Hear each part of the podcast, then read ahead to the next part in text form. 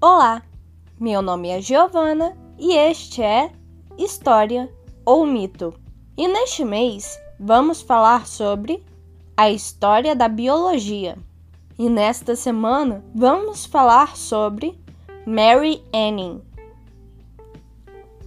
Mary Anning nasceu no dia 21 de maio de 1799 em Lyme Regis, uma cidadezinha que fica a oeste de Dorset, a qual fica a 173 quilômetros de Londres.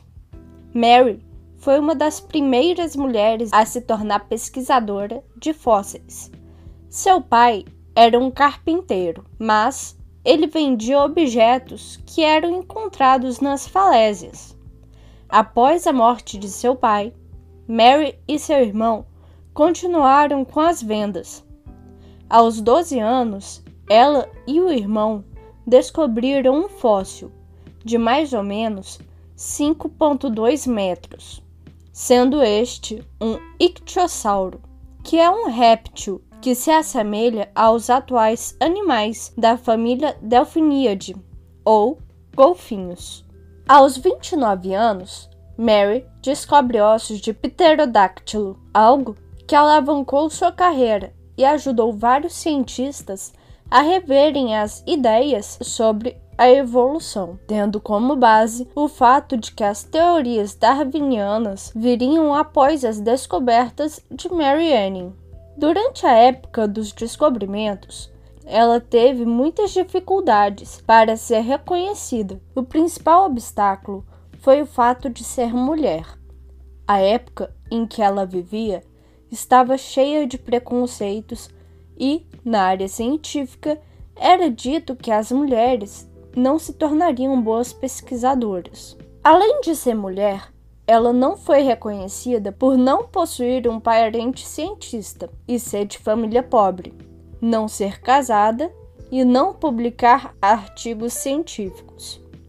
Anne, além de descobrir centenas de fósseis, propôs uma teoria de que rochas conhecidas como pedra bezoar era, na verdade, coprólitos ou fezes fossilizadas.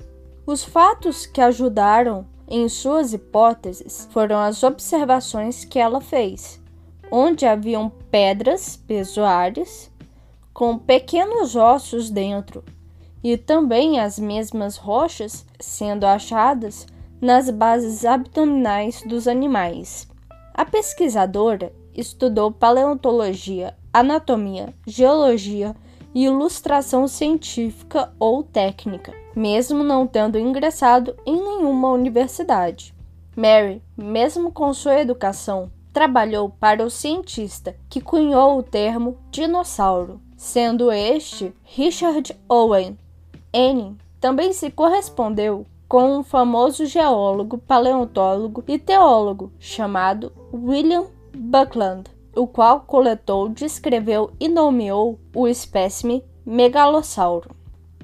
A senhorita N veio a falecer de câncer de mama aos 47 anos. Contudo, futuramente no século XX, ela foi reconhecida por seus estudos e descobertas na paleontologia pela Sociedade Geológica de Londres, mais precisamente no ano de 1904.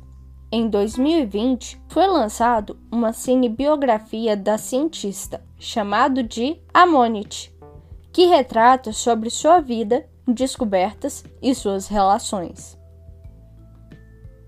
Então, é isso. Muito obrigado por me ouvirem. Até semana que vem.